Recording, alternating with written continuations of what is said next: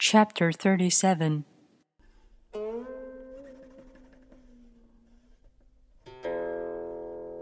The Tao never does anything, yet through it all things are done.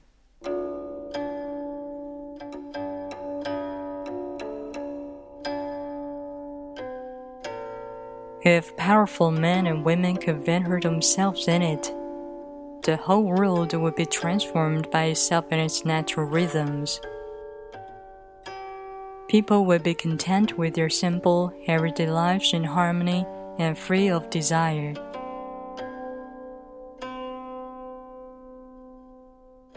When there's no desire, all things are at peace.